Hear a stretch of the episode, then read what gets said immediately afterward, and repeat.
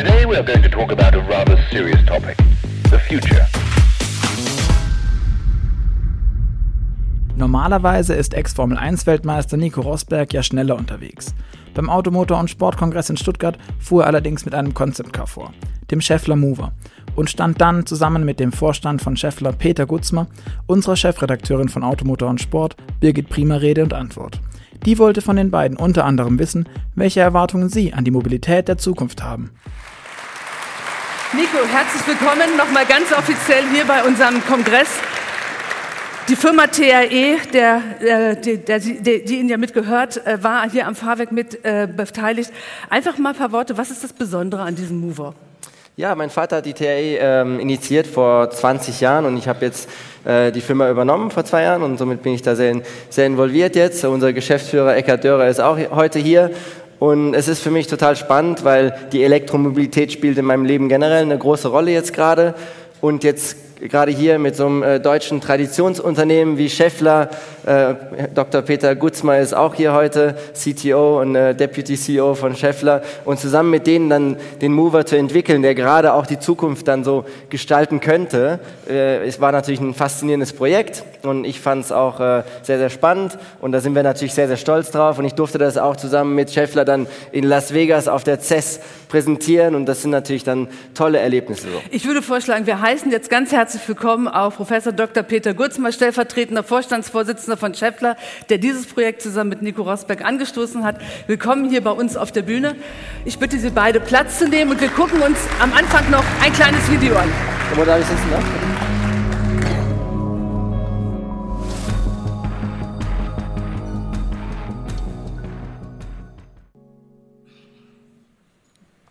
Ja, Nico, nach Ende der Formel-1-Karriere haben Sie sehr nachdenkliche Töne angeschlagen. Sie haben gesagt, es sieht nicht gut aus für unseren Planeten. Was sind da die Gründe? Ähm, ja, ähm, ich will jetzt, also ich bin jetzt nicht der neue Ökopapst auf einmal, aber ich habe mir so die Augen aufgemacht nach der Karriere und habe halt gerade äh, schon immer große Faszination für die Technologie gehabt, für Innovation und in der E-Mobilität habe ich jetzt gerade das Faszinierende auch gefunden, und da ist jetzt so viel möglich und auch dann gleichzeitig so viel möglich für den positiven Wandel, der jetzt gerade sehr dringend nötig ist. Und so bin ich jetzt da reingekommen und bin voll leidenschaftlich da unterwegs, genau in diesem Bereich. Sie sagen, irgendwann muss die Formel 1 zwangsläufig auf Elektromotoren umsteigen. Wie reagieren da eigentlich die alten Formel 1-Kollegen? Finden die das cool? äh, ja, ein bisschen Kritik von meinem, äh, von meinem Benzin im Blutvater musste ich da schon einstecken, äh, als ich gesagt habe, die Formel 1 wird auch bald elektrisch fahren.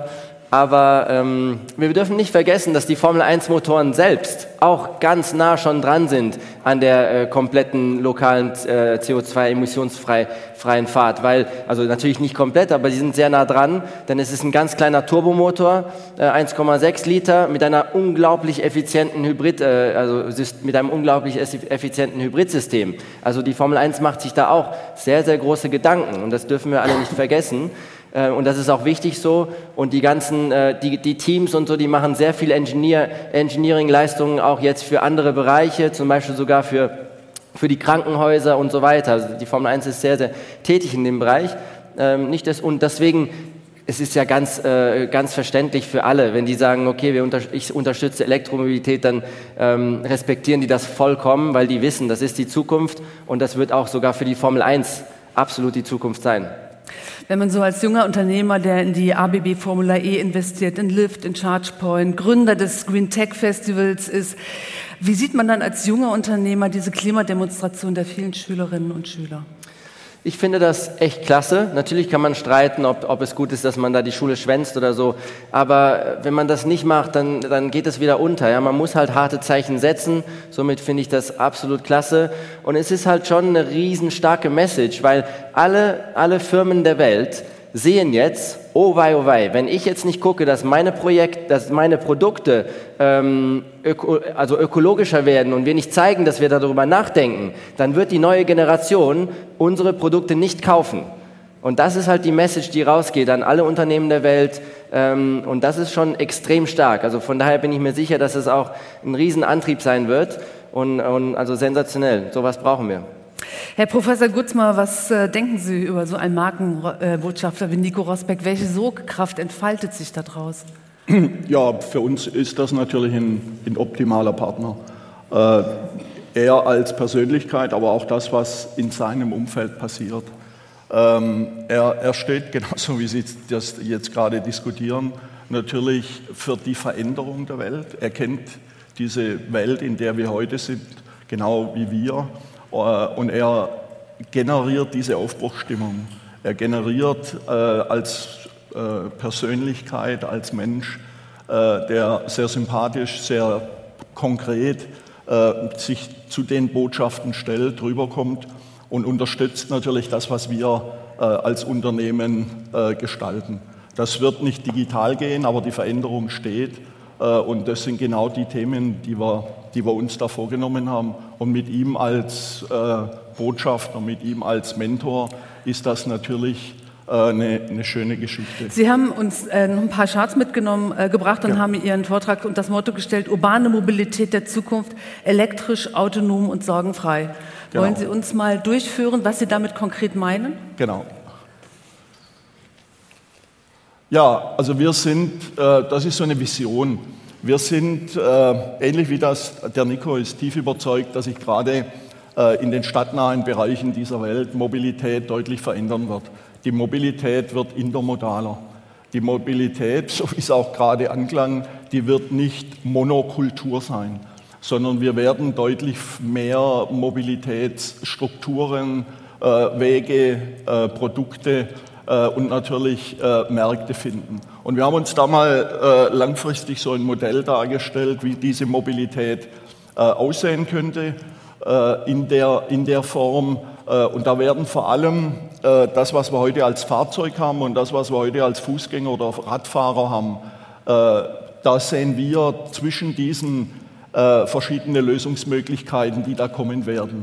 Also wir wissen heute schon, die Städte werden Spuren für unterschiedliche Mobilitätsträger einführen. Und wir haben uns damit eben sehr intensiv beschäftigt. Und eine Idee ist, oberhalb des Fahrrads tatsächlich ein Logistikthema anzusiedeln. Wir stellen den aus das ist der Biohybrid. Das ist ein E-Bike, das deutlich mehr Komfort, deutlich mehr äh, Regenschutz, aber auch deutlich mehr Transportvolumen darstellt, das sowohl logistisch als auch äh, für Personentransport in diesen Städten eingesetzt werden kann. Äh, zweite Variante ist dieser Mover. Also wir sind überzeugt, dass sich eben diese Mobilität auch über äh, Platzthemen, über äh, das fahren Sie führerscheinlos, so in äh, Biohybrid. Äh, ein autonom fahrendes Fahrzeug können Sie mit anderen Strukturen, mit anderen äh, Menschen bewegen an der Stelle, dass sich da die Welt eben deutlich verändert und dass wir als Partner der Mobilitätsindustrie zu solchen Gesamtlösungen einfach beitragen müssen. Darf ich mal die Zwischenfrage stellen, ist so ein Mover das neue cool? Also so statt so ein Lamborghini oder ein Ferrari? oder also fahre ich da jetzt zukünftig meine Freundin oder Frau einen Mover in die coole Bar? Also heute würde ich jetzt schon noch den Ferrari V12 äh, bevorzugen, aber äh, als in Sachen cool. Ähm, aber ich bin mir sicher, dass das sehr schnell da sich verwandeln wird alles. Und jetzt schon man akzeptiert die Immobilität immer mehr. Es gibt auch richtig coole neue Autos. Ich, ich hatte gestern die Möglichkeit, den e-tron zu versuchen und ich bin dann total fasziniert. Es macht mir so mhm. Spaß. Ich denke, boah, wie, wie mega ist das jetzt? Das erste deutsche OEM, der jetzt auch so ein, so ein äh, richtig tolles Elektroauto rausbringt. Und dann kommt natürlich der EQC sehr bald auch. Also ich finde es jetzt schon sehr, sehr cool. Ähm, bald gehe ich zum Rimac runter nach Kroatien. Der hat das schnellste Auto der Welt gerade gebaut und das kommt jetzt bald auf den Markt. Beschleunigung 0 zu 100, 1,9 Sekunden, voll elektrisch. Rimac, wo auch Porsche zu 10% beteiligt ist an der Firma. Also das ist einfach auch dann gigantischer Fahrspaß. Die sehen, sehen toll aus, die Autos. Also ich, das ist halt gerade der wichtige Punkt, dass wir jetzt nicht unbedingt Kompromisse eingehen müssen mit der Elektromobilität, sondern das wird sogar im Gegenteil vielleicht Vorteile bringen in jeder Hinsicht, auch in Sachen Fahrspaß, äh, Sportlichkeit und allem drum und dran. Und dann vielleicht eines Tages ist der Mover dann gerade das, wo äh, ich am meisten, ich bin jetzt verheiratet, aber wenn ich jetzt nicht verheiratet wäre, wo ich am meisten Chancen dann beim ersten Date habe, wenn ich die äh, Frau dann abhole. Hängt wahrscheinlich nicht nur am Mover. Herr Professor Gützmer, wir hatten uns auf der CES unterhalten und Sie haben sehr kritische Töne angeschlagen zu dem Thema CO2, zu der Konzentration auf Elektromobilität, zu dem parallelen Nebeneinanderleben leben müssen von Plug-in-hybriden Verbrennungsmotoren. Können Sie das vielleicht noch mal ausfinden, wie das aus Ihrer Sicht ist? Ja, ich mache das gerne. Also wir haben das gerade von Herrn Zetsche gehört und ich glaube, wir sind uns alle einig, äh, wir sind in einer Zeit der Veränderung und wir werden Mobilität verändern müssen und wir werden das Thema Emission, CO2-Neutralität, und das ist mir extrem wichtig. CO2-Freiheit wird nicht funktionieren. CO2-Reduktion ja, innerhalb vertretbaren, auch wirtschaftlich vertretbaren Grenzen äh, in Richtung CO2-Neutralität. Wir haben hier mal eine Darstellung, um das einfach klar zu machen. Wir haben jetzt 120 Jahre lang die untere Schiene äh, benutzt. Äh, das heißt, wir haben Fahrzeuge, wir haben Mobilität generiert über Kraftstoffe, die wir aus Erdöl gewinnen, die die Natur äh, über Tausende von Jahren äh, zur Verfügung äh, produziert hat. Wir reden jetzt über eine Veränderung an der Stelle äh, und wir müssen, kam auch bei Zetsche deutlich raus, dann über ein neues Ökosystem nachdenken. Und wir müssen Nachhaltigkeit in dieses System bringen. Was wir auch brauchen, ist, dass wir in diesem Spiel der Veränderung die freien Kräfte der Marktwirtschaft, der Technologie spielen lassen. Da wird es unterschiedliche Prioritäten geben. Wir sind uns völlig einig. Batterie ist eine Lösung, die jetzt tatsächlich den schnellsten Weg in diese Veränderung verspricht, wird aber auf Dauer nicht die einzige sein. Weil wenn wir das Ganze in die Kette äh, wie wird Batterie hergestellt, wie wird Strom erzeugt, wie, verändern wir Tankstellen in Ladeinfrastruktur. Äh, das Entstehen sowohl was Emissionen anbetrifft, als auch was Kosten anbetrifft, natürlich neue Rahmenbedingungen. Sie haben es gehört, wir gehen davon aus, dass mit dieser Veränderung Mobilität per se teurer wird. Äh, und all das müssen wir hier darstellen. Und deshalb, das ist so unser Gesamtökosystem mit all den Veränderungen, äh, die da sind. Das wird nicht nur das Produktfahrzeug sein, sondern das wird die ganze Welt sein, die sich da verändert von der Energieerzeugung äh, über die Energieverteilung, über große Zwischenspeicher. Wir haben heute ein System, das Sie alle kennen.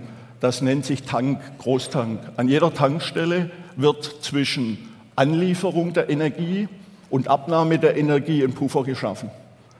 Wir werden ein ähnliches Modell in der Elektromobilität an den Ladestationen mit hoher Wahrscheinlichkeit brauchen. Die Energieerzeugung wird volatiler, äh, die Abnahme ist schon volatil, äh, wir werden das über Puffer lösen müssen. Also da wird es neue Welten geben, neue Systeme. Ein Schlüsselthema wird Wasserstoff sein. Wasserstoff als reiner Energieträger, aber auch als Basis für synthetische Kraftstoffe. Die brauchen wir in der Fliegerei, die brauchen wir in der Schifffahrt, die werden wir aber auch im Pkw brauchen. Also, Brennstoffzellenautos dann also auch für Privatkunden? Gut, das muss man sehen. Das ist jetzt tatsächlich ein Thema technologischer Wettbewerb. Ich bin auch überzeugt, ähnlich wie das äh, der Herr Zetsche dargestellt hat, dass wir das im Nutzfahrzeug wahrscheinlich eher sehen. Also ich glaube, dass wir eine Kette haben werden wir werden jetzt ergänzend äh, natürlich die Hybridlösungen finden, äh, noch für lange Zeit. Wir werden batterieelektrische Fahrzeuge mit ihrer Spezifik im, im Nutzungsverhalten haben und wir werden ganz sicher langfristig auch Wasserstofftechnologie in der Mobilität haben. Ich gehe mal davon aus, das wird sich vor allem im, im Zeitraum nach 2030 äh, im Wesentlichen bewegen. Wir dürfen aber eins zusätzlich nicht vergessen.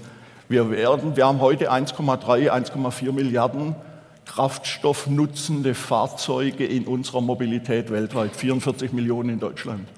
Die leben noch 15 Jahre. Wir werden die weiteren 10 Jahre noch verbrennungsmotorische Antriebe, die leben also bis nach 2040.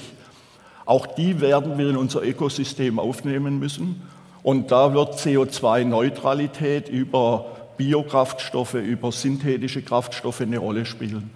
Und wir plädieren als Zulieferer sehr stark dafür, Elektromobilität, starker Fokus, Batterie, ja, starker Fokus. Technologie wird die nächsten zehn Jahre nicht aus Europa kommen. Wir haben den Abstand zu groß werden lassen.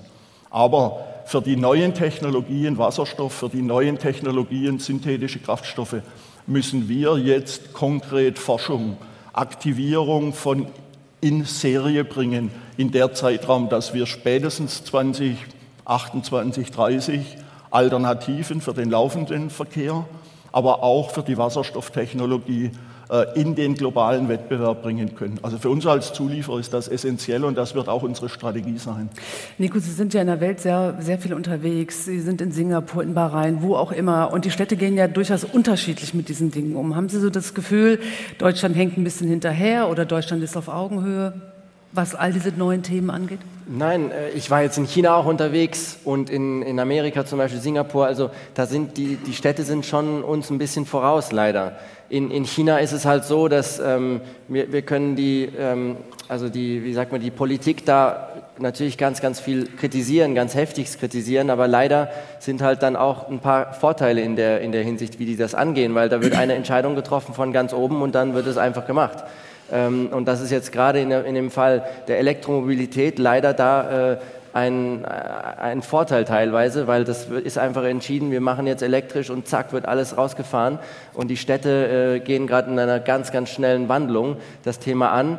Ähm, gerade in Shanghai oder Beijing, das ist unglaublich, auch infrastrukturtechnisch. Ich war dann, bin dann in eine Tiefgarage reingegangen, die war so groß wie zwei Fußballfelder und jeder Parkplatz hatte eine Ladestation. Wahrscheinlich wäre das gesamte Elektronetz von der ganzen Stadt auseinandergefallen, äh, wenn wirklich alle Autos gleichzeitig geladen hätten.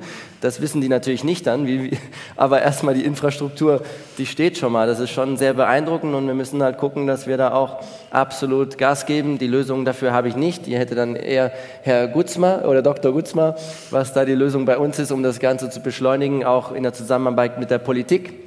Wollen Sie das mal einmal äh, sagen?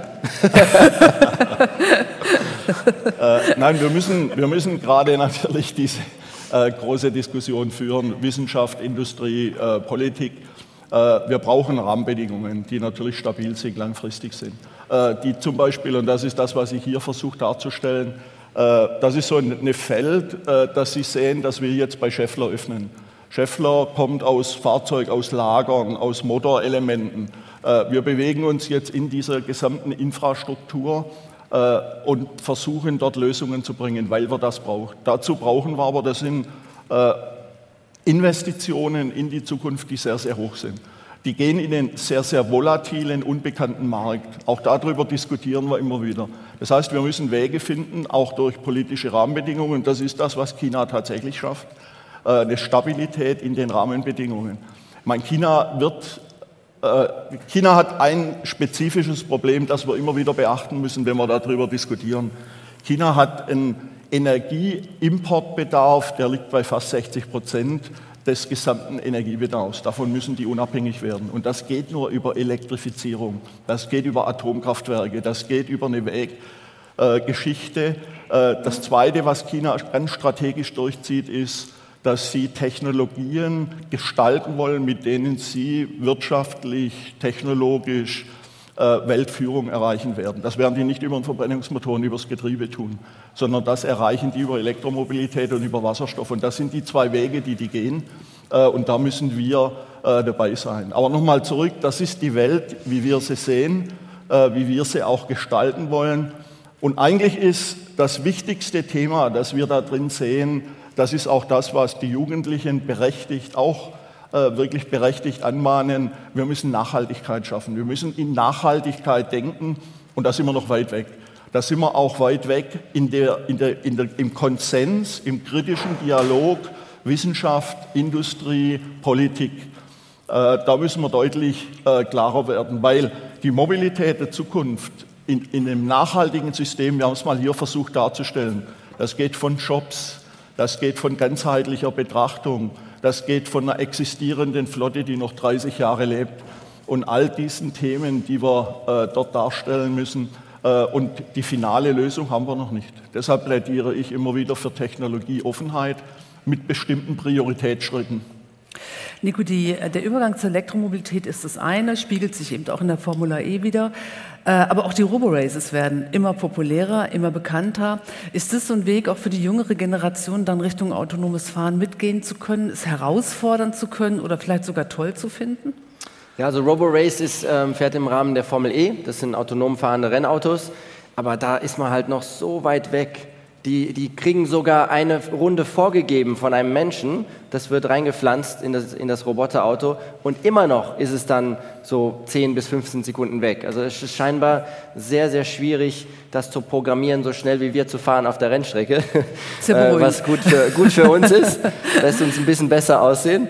Ähm, also da ist noch ein weiter Weg, aber klar, das sind all diese ganzen Sachen, die ganz, ganz wichtig sein werden auch, ja, um das Ganze cooler zu machen, um die Jugend davon auch zu überzeugen und so weiter. Aber das ist ja so ein bisschen auch der, der, die, die Diskussion zwischen den Generationen Menschen, die schon sehr lange selber ihr Auto fahren, die gerne sechs oder acht Zylinder fahren, die tun sich sehr schwer, sich das vorzustellen. Ähm, geht es in der jüngeren Generation leichter, dass ich sage, ich kann auch Spaß an Robo-Races haben, wenn die Dinge alleine fahren oder gerade als Formel-1-Weltmeister, das geht gar nicht. Ich muss am Steuer sitzen. Ich muss als Sieger rausgehen. Nein, ähm, jetzt, jetzt ist ja gerade noch die Mobilität ist ja so ein äh, Objekt, der, wie sagt man das, Prestigeobjekt? Nee, wo man, wo man sich so, also wie eine Uhr halt, ja? ja. Ist sein Auto ist wie eine Uhr und in Zukunft wird das einfach eine äh, Nutzung zum Zweck sein, das Auto. Und ich glaube, da äh, hat die Jugend dann kein Problem damit. Ich sehe es auch bei mir schon. Wie gern hätte ich jetzt schon ein autonomes Auto, äh, 90 Prozent der Zeit, weil es einfach so effizient fürs Leben ist. Ähm, ich kann dabei dann mich noch ausruhen, lesen, telefonieren, irgendwas machen. Und dann, wenn ich möchte, dann kann ich ja noch ein Auto nehmen und Spaß haben und mal durch die Berge fahren. Und so wird es halt in Zukunft sein. Und ich glaube, da werden wir uns alle sehr, sehr schnell dran gewöhnen. Das ist natürlich eine starke Aussage, dass das Auto künftig nicht mehr das Statussymbol ist, das es heute sein wird. Das ist ja die große Gefahr für die deutschen Automobilhersteller. Ja. Weil genau wie im Handymarkt da sind ja die, äh, das Hardware ist ja, ist ja völlig, also die Stärke im, im Handymarkt ist jetzt in der Software, was ja dominiert wird von Google und Apple. Und die, die Marge, äh, die finanziellen Marge und Gewinne sind auch alle in der Software drin. Die Handy, also die Hardware, die haben dann ähm, Riesenprobleme bekommen, auch im Handymarkt. Und genau, genauso wird das im Automobilmarkt auch werden. Dass letztendlich ist es mir dann irgendwann auch egal, ob ich einen Mercedes oder einen VW oder einen BMW fahre, solange es innen halt toll ist und solange meine Consumer Experience im Auto sensationell ist. Also dass, es, dass, mein, dass ich, wenn ich einsteige, weiß das Auto genau, ah, ich möchte da eigentlich noch an dem Tag Blumen kaufen und die Musik mag ich und das mag ich und so weiter und meine Mutter noch anrufen, dass das alles automatisch passiert. Da ist dann der Mehrwert drin. Der Mehrwert ist nicht drin in der, in der, äh, in der Hardware, würde ich jetzt mal sagen. Ja? Und das ist die ganz große Gefahr für die deutschen Automobilhersteller. Und deswegen ist es so wichtig für die, dass sie sich auch größer jetzt positionieren in der ganzen Software-Sache und in der Interaktivität mit dem, mit dem Consumer. Wir hatten vorhin mit DZ schon das Thema Stichwort Ökosystem, Stichwort MBUX in der Mercedes A-Klasse, intelligente Sprachsteuerung. Erwartet man das überhaupt vom Autohersteller oder nehme ich lieber mein Google Assist oder mein Amazon äh, Alexa oder sonst irgendwas mit ins Auto? Ja, heute nehme ich natürlich lieber meinen Google Assist, aber gerade da ist es halt so wichtig, dass die Autohersteller und zum Beispiel ein Daimler ähm, versuchen, sich da auch enorm stark zu positionieren, weil das ist äh, ganz, ganz entscheidend, sonst verliert man komplett die, die Verbindung zu den, äh, zu den Consumers halt. Ja? Und das ist äh, ganz, ganz wichtig, wie wir ja alle wissen. Herr Gutzmann, Ihr Vortrag hat ja noch Stichwort sorgenfrei. Ist der Übergang sorgenfrei in die neue Mobilität? Nein, äh, das ist ja genau die Diskussion, die wir führen. Die, wir haben heute eine bekannte Struktur, wir haben heute eine damit verbundene äh, Emotionalität und Nutzwert. Das heißt, wir haben ein relativ stabiles System, wir haben eine Komfortzone äh, und wir werden die definitiv verlassen. Das, da sind wir uns einig. Wir müssen eine neue Emotionalität rum um Mobilität schaffen. Ob das so bei, bei äh, Biohybriden liegen wird, die die Leute sich dann spezifisch ausstatten, ob das bei elektrischen Kickboards, Rollern liegen wird. Äh, wir müssen das übertragen. Die Emotionalität geht deutlich mehr in Funktionalitäten, die sich über Software beschreiben lassen und den Weg müssen wir definieren. Und deshalb ist der nicht sorgenfrei, weil wir natürlich, vor allem wenn wir aus einem sehr tradierten Maschinenbauunternehmen einen Partner der Zukunft machen, und solche äh, Produkte mit Ideen äh, selber generieren, mitgestalten wollen, das ist natürlich eine große Veränderung. Auch äh, für uns, das ist nicht nur für die OE, die sehr deutlich äh, mehr in den Service-Nutzwertbereich äh, äh, gehen, so, so, gilt das auch für uns, das Thema mitzugestalten. Und das ist die große Herausforderung, die wir haben. Und was wir eben mit beachten müssen, wir haben in der Triade oder in dieser Welt in der wir uns global bewegen, natürlich auch unterschiedliche Entwicklungen, äh, so wie das anklang. Deutschland ist deutlich konservativer in der Bereitschaft zu verändern als beispielsweise China. äh, in der Welt. Das heißt, es werden viele Dinge eine neue Nutzwert, emotional äh, Geschichte, Zusammenhang schaffen, die möglicherweise nicht mal aus der Herkunft äh, aus dem Ursprung kommen, in dem wir das mal generiert haben. Und damit müssen wir umgehen. In China, USA sind ja Lyft, Uber, Didi schon viel, viel stärker, als wir es hier kennen. Animiert das eher dazu, nicht mehr Auto, äh, Auto zu fahren, ein bequemes Auto zu nehmen, wo jemand am Lenkrad sitzt und verzichte ich dafür auf U- und S-Bahn, Busse? Oder wie ist da so ein bisschen der, der Transferprozess, den man sich vorstellen kann als privater Nutzer? In Sachen Uber und Lyft? Mhm. Und Didi, genau. Aber, ähm, Fährt man dann lieber, fährt man lieber Auto, noch mehr Auto als früher und verzichtet dafür auf die U-Bahn oder auf die S-Bahn? Wie sieht man das so, wenn man jetzt diese ganzen neuen Mobilitätsangebote sieht? Bringen die uns wirklich weiter, Staus in den Städten zu reduzieren? Oh Mann, da tue ich mir jetzt schwer, weil in Monaco haben wir keinen Lift und keine U-Bahn. Ach so. Ähm, also kein Stau, oder? tue ich mir ein bisschen schwer, das, äh, Aber das, in- ja, in China Stau. zum Beispiel, ja. Da tue ich mir ein bisschen schwer, das jetzt einzuschätzen, äh, ob das ein Vorteil ist für die da drüben. Ähm, würde ich jetzt sagen, nein, das ist, ähm, nein, würde ich jetzt nicht sagen. Und wir haben ja jetzt auch in Deutschland, in Deutschland kommt jetzt Moja, wir haben Clever Shuttle, da wachsen jetzt auch immer mehr Anbieter ran. Ähm, und ich denke mal, dass das auch äh, sehr stark dann präsent sein wird. Natürlich mit Share Now, äh, da wird auch viel passieren. Und das finde ich auch total spannend, dass sie sich da zusammengetan haben. Aber das zeigt auch, was für ein Druck drauf ist gerade. Wenn jetzt schon BMW und Daimler sich für sowas zusammentun, das sagt ja eigentlich schon alles. das und ist daher, richtig. ja, ja, total. Zum Schluss noch an die beiden Entwickler hier von dem Mover. Wann kommt ihr denn? Das äh, gebe ich direkt weiter. Nein, das ist eine reine Konzeptidee. Ähm, wir haben äh, versuchen jetzt als Scheffler, wir haben ja auch die Verbindung äh, mit den Kollegen von Paravan, äh, die im Moment die einzigen sind, die tatsächlich ein mechatronisches Lenksystem Steer-by-Wire geschaffen haben, das die notwendige Redundanz hat, um damit auch sich frei und zulassungsfähig auf der Straße zu bewegen. Also wir, wir, für uns ist das das Medium, das Entwicklungsmedium, äh, um äh, Scheffler-Produkte äh, zu entwickeln für das zukünftige autonome Fahren. Und dabei ist natürlich so ein Fahrzeugkonzept entstanden. Die Idee war ja eigentlich ursprünglich, wir wollten in, wirklich mal konsequent zu Ende gedacht, das Robotaxi haben, das ein Taxi ersetzt. Das heißt, Sie sehen das, da passen mehr Leute rein wie ein normales Taxi, nämlich vier. Da passt, äh, sollte das Gepäck reinpassen. Äh, wir haben gesagt, Robotaxis sollten nicht busartig sein, von Haltestelle zu Haltestelle fahren, sondern so wie Sie es auch im Film gesehen haben, heutige Taxis in ihrem Nutzwert ersetzen bei 50, 60 Prozent der Ausstandsfläche, eben äh, raumökonomisch für die Geschichte. Da ist überhaupt kein Lenksystem mehr drin, das fährt äh, voll by Wire. Äh, was wir versuchen in Serie zu bringen, ist natürlich dieses redundante By-Wire-System, das wir im Nutzfahrzeug, das wir im Pkw, dass wir für alle möglichen Robotaxis kommen. Und da glauben wir, dass wir mit der Idee, die wir da jetzt umsetzen, mit Paravan, in der Scheffler Paravan, äh, tatsächlich einen Vorsprung haben. Äh, Und dann haben wir die Idee mit diesem E-Corner. Das heißt, wir haben als weiteres Produkt der Zukunft eine Chassis und eine Antriebsfunktion in einer geschlossenen Einheit, die dann wirklich Drive-by-Wire, Brake-by-Wire, äh, Steer-by-Wire konsequent äh, für Fahrzeugkonzepte umsetzt. Und damit haben sie die komplette Plattform äh, frei für Güter, Personen und natürlich für die Energieversorgung. Also wir, wir müssen dann auch tatsächlich Robotaxi als Fahrzeug neu denken. Äh, Vielen und Dank. Das ist das, was wir hier versucht haben. Vielen Dank. Und dann machen wir jetzt den zweiten Live-Act. Sie wollen nämlich beide zusammen damit wieder rausfahren. Können wir noch ein paar Fragen nehmen vielleicht? Haben wir, Wir haben keine Mikros jetzt, aber wenn irgendjemand sich spontan äußern möchte oder eine Frage hat, dann möge er die Hand heben. Ansonsten würde ich sagen, wir machen das im Vorraum. Das ist eigentlich da, wo die Leute dann nochmal gerne wieder zusammenkommen und auch nochmal Hand anlegen. Sehr gut. Ich wünsche ganz viel Spaß. Ich danke für den Besuch. Wir freuen uns super auf neue Impulse in Form vom Green Tech Festival, was ja im Mai stattfinden wird in Berlin. Super Veranstaltung, glaube ich, wird wirklich noch viel zu lernen sein. Herr Professor Gutzmer, schön, dass Sie zu uns gekommen sind. Und jetzt wünsche ich viel Spaß. Da steht schon ein fleißiger Helfer äh, bei der Ausfahrt. Dankeschön. Danke, danke für die Aufmerksamkeit. Today we are going to talk about a rather serious topic the future.